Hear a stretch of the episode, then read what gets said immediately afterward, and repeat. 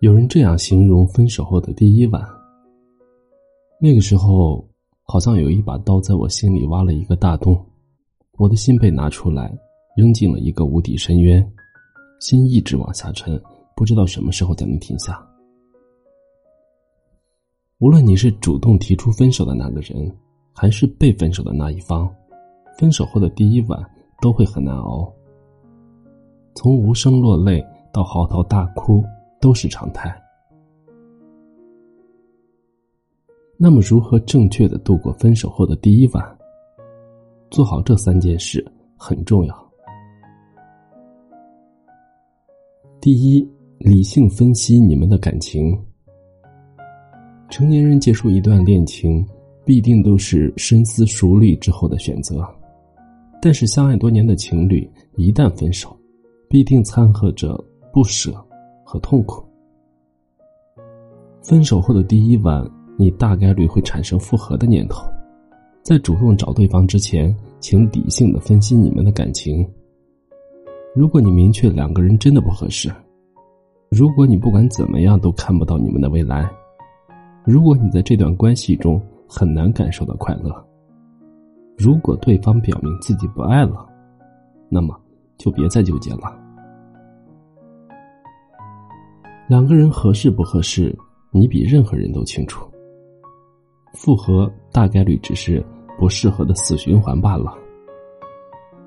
分手让你痛苦，但是这份痛苦迟早会过去，而不适合的关系只会让你自己越来越糟糕。第二，停止回忆过往的美好。当一段关系不能继续。你意识到你们再也无法牵手、拥抱，你再也无法从对方身上得到情感支持的时候，戒断反应就会随之而来。为了减轻戒断反应的痛苦，你很可能会下意识的躲进过往的美好回忆里。可是，一旦开始回忆，你会越来越痛苦，也越来越难以放下，就像是流沙，越挣扎越深陷。不要再回忆曾经的恋情有多么的甜蜜，那是你回不去的过往。你可以通过整理房间、跑步、听歌来转移注意力，也可以寻求亲人朋友的陪伴。慢慢来，你会发现，即使没有他，你也可以将生活过得很好。第三，收起与对方相关的事物。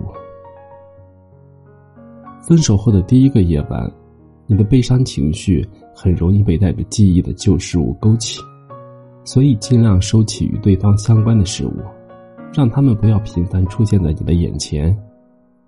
包括照片、聊天记录、礼物以及对方的朋友圈动态，并不是说你一定要删除对方所有的联系方式，你也可以只是屏蔽对方的朋友圈动态。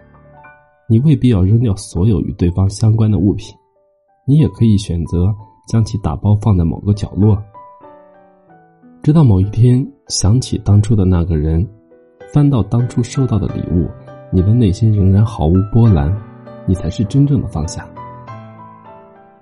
告别过去或许很难，但是值得，因为未来还很长，对的人一定在前方等着你。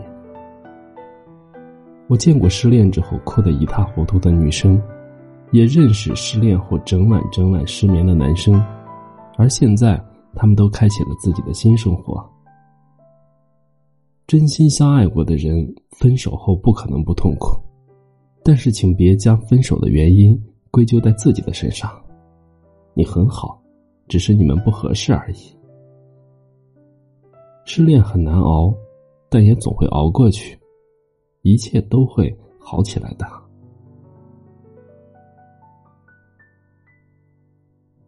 我是余生，感谢您的收听，祝您晚安，好梦。